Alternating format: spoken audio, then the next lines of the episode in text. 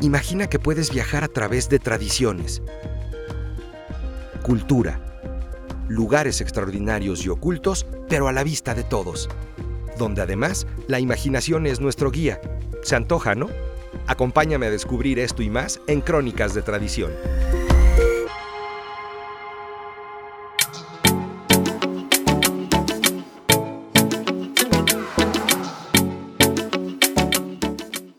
Bienvenidos al episodio número 9 de Crónicas de Tradición. Un gusto, un placer, un honor, como siempre, que nos estén acompañando. Y bueno, pues ya estamos en el mes de octubre y aquí en México estamos en pleno otoño. Y con el otoño llega también una de las tradiciones más especiales y llamativas de nuestro país.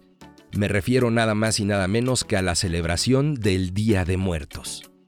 Y como muchas de las tradiciones que tenemos aquí en México, la fiesta del Día de Muertos tiene sus raíces en la época prehispánica y es el resultado de una mezcla muy particular entre estas raíces prehispánicas y las tradiciones cristianas.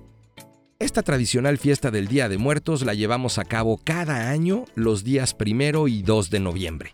Además de su gran colorido, el sello, digamos, de la casa que vuelve tan única esta fiesta en el mundo es que por medio de esta tradición rendimos un homenaje y conmemoramos a nuestros muertos.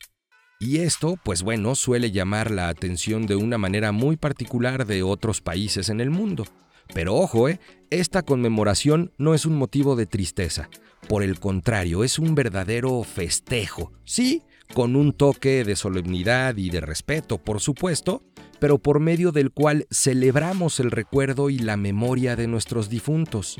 Algo muy especial es que a pesar de que cada región de nuestro México le pone su toque especial y su sello muy particular a esta celebración, hay un montón de elementos que forman parte de esta fiesta del Día de Muertos y que son comunes a pesar de la región, de la ciudad o del pueblo en donde nos encontremos.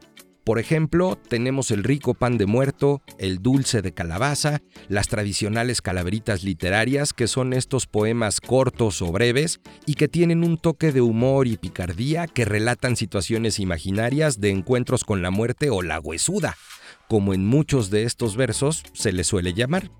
Y por supuesto, el gran protagonista de esta fiesta es la ofrenda o altar de muertos que colocamos en muchos de nuestros hogares mexicanos y también en los panteones. Otro dato muy interesante sobre esta tradición es que se basa en la creencia de que en esta época del año, a finales de octubre, principios de noviembre, las almas de los muertos pueden regresar a este mundo para visitar a sus familiares.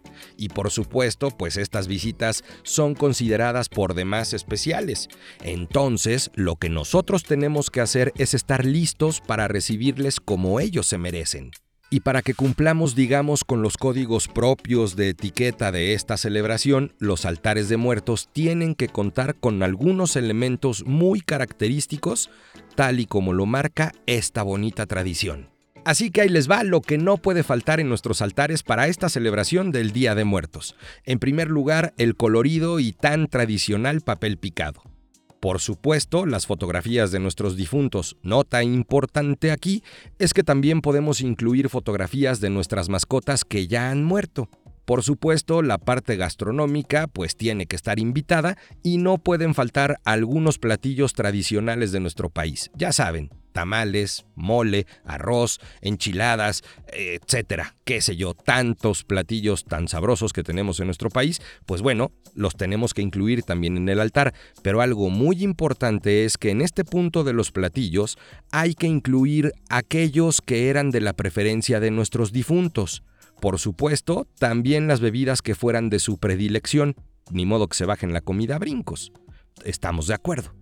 También se coloca un poco de sal, un mantel blanco, agua, copal, una cruz de ceniza, eh, las tradicionales calaveritas de azúcar, que bueno, ya saben, además deben de traer el nombre de nuestros difuntos. Y no pueden faltar algunas velas, veladoras y las flores de cempasúchil. Estos últimos, las velas, las veladoras y las flores de cempasúchil, tienen una función muy particular en los altares de muertos, y es que sirven de guía para que cada una de las almas de los difuntos encuentren el camino hasta su altar correspondiente.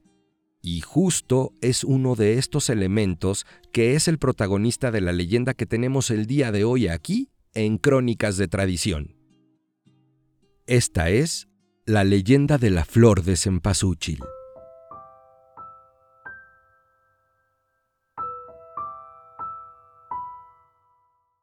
Cuenta la leyenda que hace mucho tiempo existieron un par de niños que se conocieron desde su nacimiento.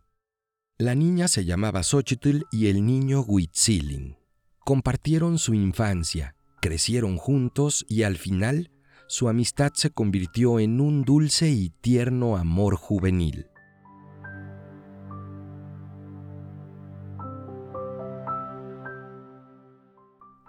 Era su cariño que un día decidieron subir a lo alto de una colina, en donde el sol deslumbraba con particular fuerza, pues se sabía que allí moraba el dios del sol, Tonatiuh. Hicieron todo ese largo camino solo para pedirle a Tonatiuh que les diera su bendición y cuidado para poder seguir amándose. El dios del sol al verlos tan enamorados, bendijo su amor y aprobó su unión.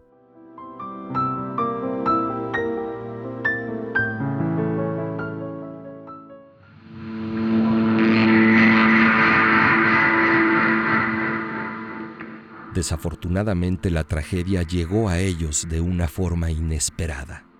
Huitzilin fue llamado a participar en una batalla para defender a su pueblo, y fue así que se separaron para que él marchara a la guerra.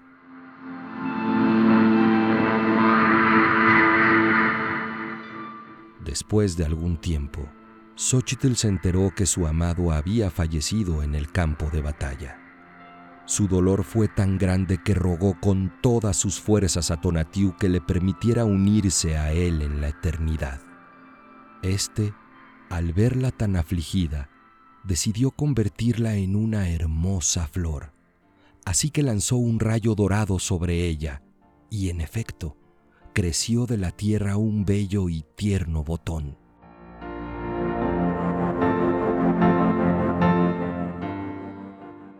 Sin embargo, este botón permaneció cerrado durante mucho tiempo, hasta que un día un colibrí, atraído por el aroma inconfundible de esta flor, llegó hasta ella y se posó sobre sus hojas.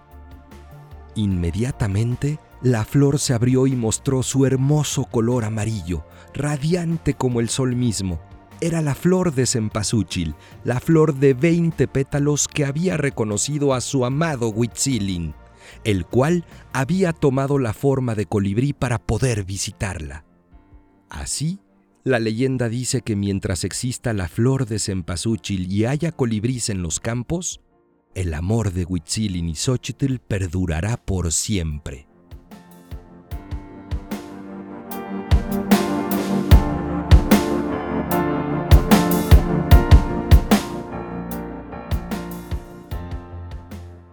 Pues así, por medio de esta gran leyenda, es como aquí en Crónicas de Tradición iniciamos con los preparativos para estar listos en esta gran celebración del Día de Muertos.